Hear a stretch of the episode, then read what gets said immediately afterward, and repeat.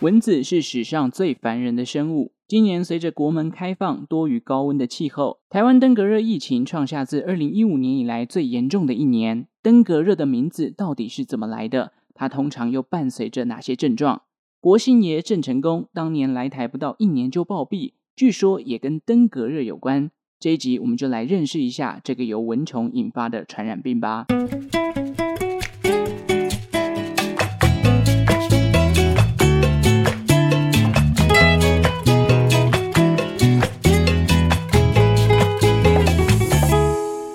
生活周遭的历史大小事，欢迎收听《周报时光机》，我是主持人派翠克。感谢匿名的时空旅人的抖内哦，虽然你没有留言，也没有署名，但派翠克还是非常感谢你的抖内支持。如果你有听到这一集的话，容许我跟你说一声谢谢。今年台湾迎接了一个又湿又热的夏天，偏偏呢，这种天气又是最容易滋生病媒蚊的形态。这几天新闻上都可以看见到登革热疫情爆发的消息。也请大家出门在外啊，一定要多加小心，尤其去到郊外，什么喷个防蚊液啊，或者搭配一个薄长袖之类的都好，因为蚊子就是这么烦人，在家不会让你好好睡觉，在你耳边嗡嗡嗡嗡嗡，然后外出又让你有染疫的风险。当然，最重要的还是要定期清理家里附近积水的容器。台风跟连续的大雨哦，很多地方都会成为病媒蚊的温床，这也成为今年台湾登革热爆发的其中一个原因。那讲到登革热这一集呢，我们就来聊聊这个主要由蚊子传播的病毒。不说大家可能不知道，我们的国姓爷延平郡王开台始祖郑成功，当年赶走荷兰人，在台南安平一带建构反清复明的基地，准备要反攻了，然而却在三十八岁的时候英年早逝。根据谭建桥医师的推测啊，估计当年造成郑成功丧命的关键原因就是登革热。短暂几秒钟的时间，记得点一下资讯栏下方的周报时光机 IG 连结哦，帮我追踪起来。我们先来说说登革热这个疾病的起源。其实早在中国的晋朝就有记载类似登革热的病毒了。根据当时的一位医学家葛洪的著作《轴后方》，里面有提到一种名为水毒的疾病。其中他提到恶寒、头为痛、目柱疼、心中烦恼、四肢震息、骨节皆强，这些啊都是登革热患者会出现的症状哦。翻译成白话就是头痛、发烧啊、心烦意乱、四肢发抖、关节疼痛啊、抽搐等等。而近代比较严重的爆发记录，则是发生在十八世纪，当时类似登革热的黄热病在世界各地扩散。由于当时的时空背景是奴隶交易盛行的年代。包含了亚洲啊、北非，甚至传进到美国的费城，引发所谓的黄热病大流行。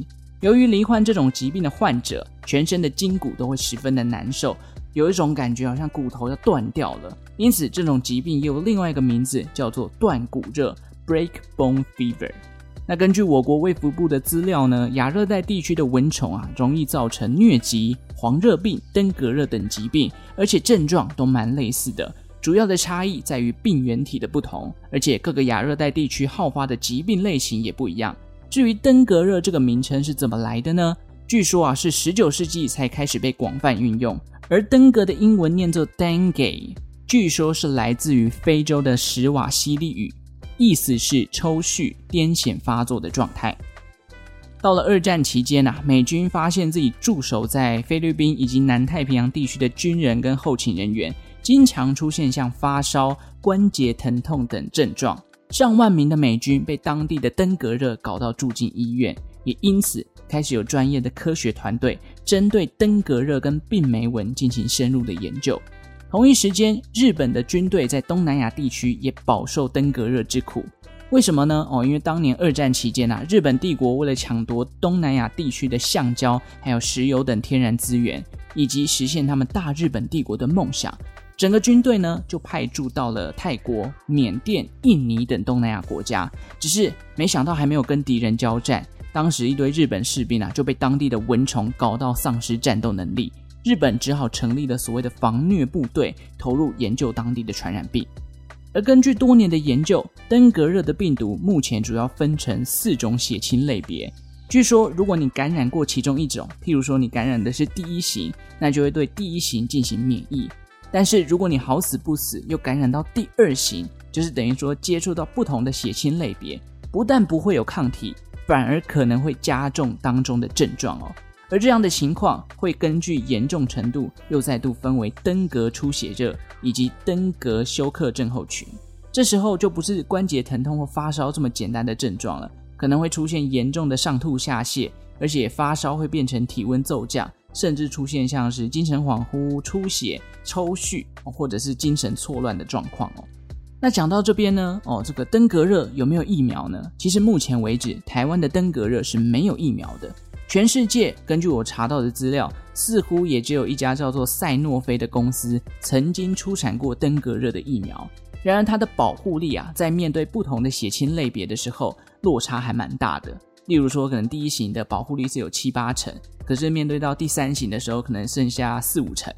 那这个疫苗呢，有没有真的被普及使用呢？根据这个资料，二零一五年年底啊，这款疫苗其实在菲律宾曾经开放给这个孩童去施打。但好像也造成了蛮多的问题，主要就是抵抗了第一型，反而让感染其他类别的孩童产生更高的致命风险。就像前面讲到了，你感染第一型可能会免疫，可是对于第三型的病毒，反而会变成呃这个登革出血热的状态。所以后来在二零一七年啊，菲律宾当地的政府也停止施打了这个赛诺菲他们生产的登革热疫苗了。所以说现在在台湾感染登革热。只要出现症状，其实都只能靠辅助的药物治疗来减轻病况，并没有所谓的疫苗可以完全的根绝登革热的状况哦。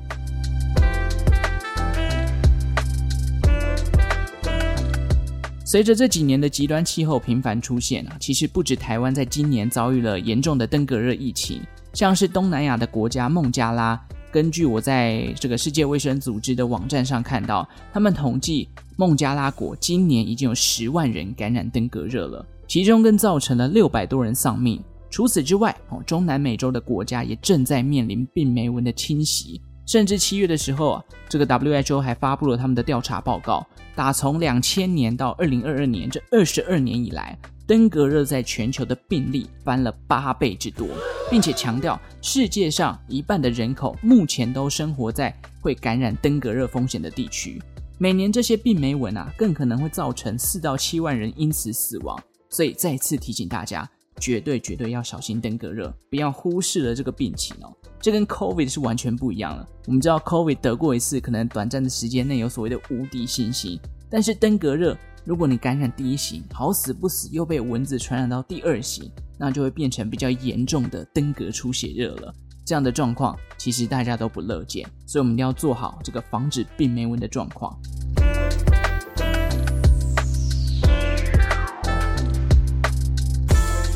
OK，我们讲回来郑成功的部分哦。其实这个部分呢，是我读了一本书，叫做《异景时空：那些纠缠名人的传染病》。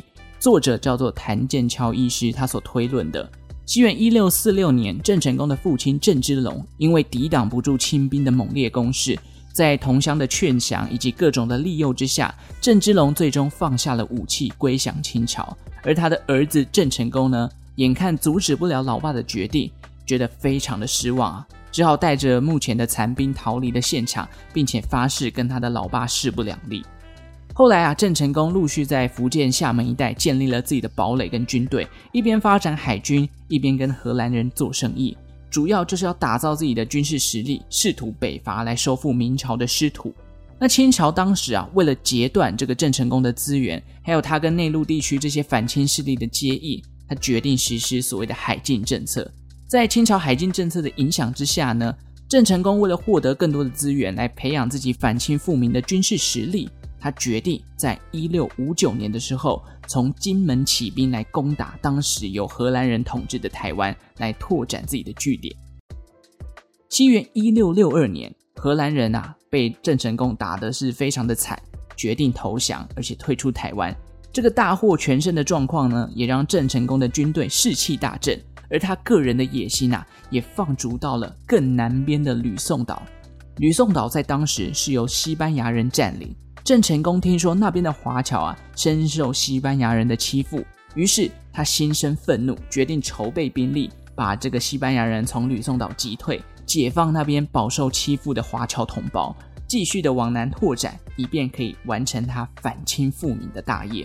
然而，就在他如火如荼的备战的过程当中呢，他却染上了怪病，在当年三十八岁的时候就离开了人世。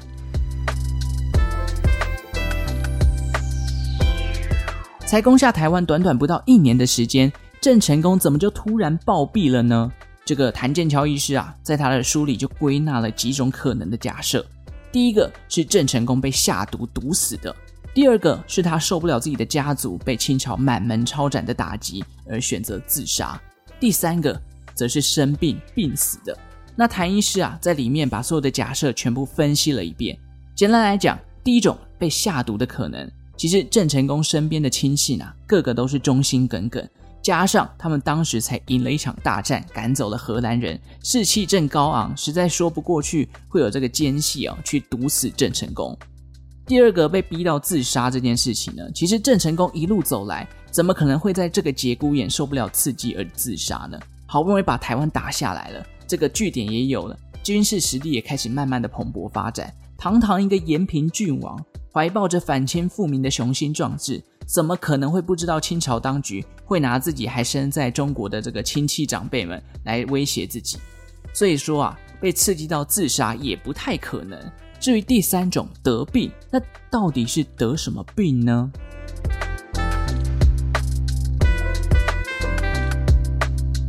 其实啊，这个部分就有一些史料有提到，郑成功他当时在发病的时候，出现了一些比较癫狂的行为，他会啃咬自己的手指，甚至用力的抓自己的脸，抓到流血，抓到破皮。在当时，有神父看到郑成功这样的状态，觉得他是被恶魔给附身了。而书中谭医师则分析了郑成功从得病到发病死亡的过程，其实呢，就跟我们现代人知道的登革热，它的症状是蛮类似的。首先啊，这个郑成功出现了头痛、感冒、发烧的症状，再来郑成功就感觉到四肢跟关节的疼痛，后来可能又反复的感染吧，演变成比较严重的登革出血热，精神状态开始变得暴躁、恍惚，甚至整个身体啊出现抽搐啊、发抖的情况。那为了要缓解这种疼痛，他开始咬自己的手指、抓自己的脸颊，因为整个痛到受不了了。这是他的病状。那当时台湾的环境会不会造成登革热呢？事实上，台湾当时的环境也不像现在这么好嘛，整个卫生的状况啊，或者开发的地区等等，所以种种因素的这个归纳之下，谭医师的结论就是，郑成功当时染上的怪病就是所谓的登革出血热，他最终啊，在整个关节、身体的痛苦之下抽搐，然后丧命的。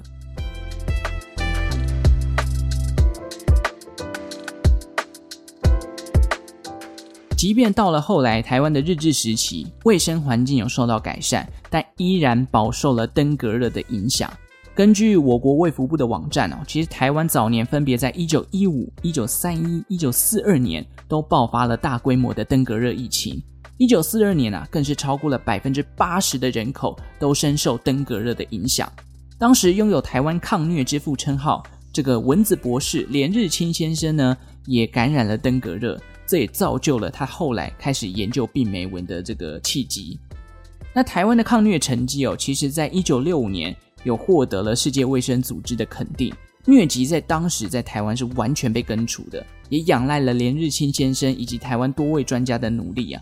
不过随着这个全球化的脚步日益频繁，也变得越来越普及了，登革热的病例啊开始从国外移入，渐渐的又变成了一种本土的病情。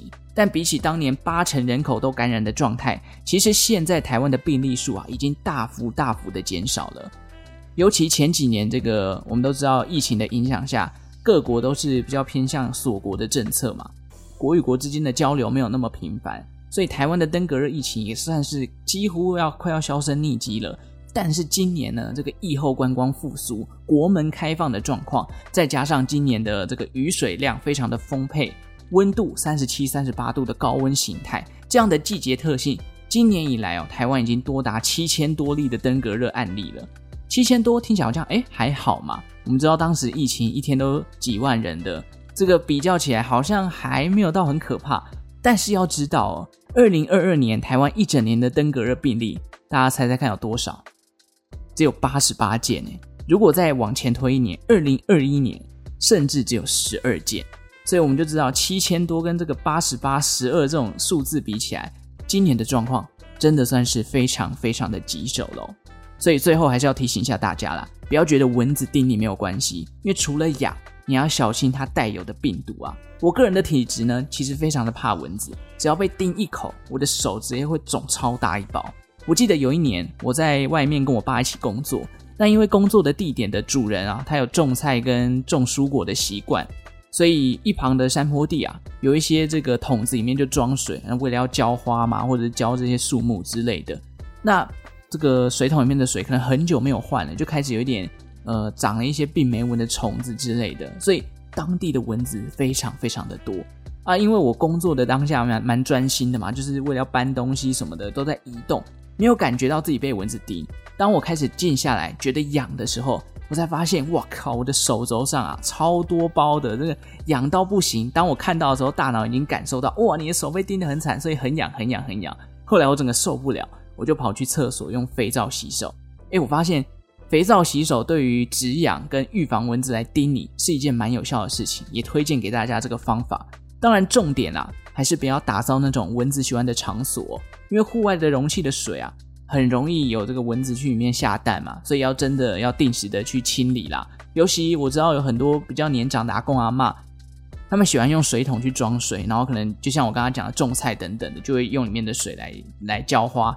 那那样的环境对蚊子来说根本就豪宅啊，是不是？超大一桶，它下蛋超方便，所以真的真的要小心。尤其今年的疫情比较严重，所以哦，提醒大家家里有这个装水的容器，定时一定要去清理一下。OK，最后呢，来念几个时空旅人的留言跟回馈吧。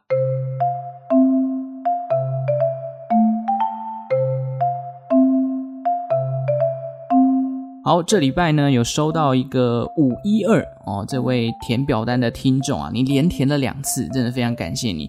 但因为内容都蛮类似的，所以呢我就挑一则来念哦。他说他想要听乐高的起源。不瞒您说，这个乐高啊也在我的品牌故事的范围之内，只是我还没有搜集资料，未来有机会会跟大家分享。想对派崔克说什么呢？他说每天晚上都会听两三集，每一集都会听超过三四次。你每周更新两次，真的很辛苦。我也都有分享给朋友跟家人，每次都给出五星的好评，感谢你，感谢你！哇，一集听三四次，真的算是我的铁粉了，是不是？你是专业的时空旅人哦。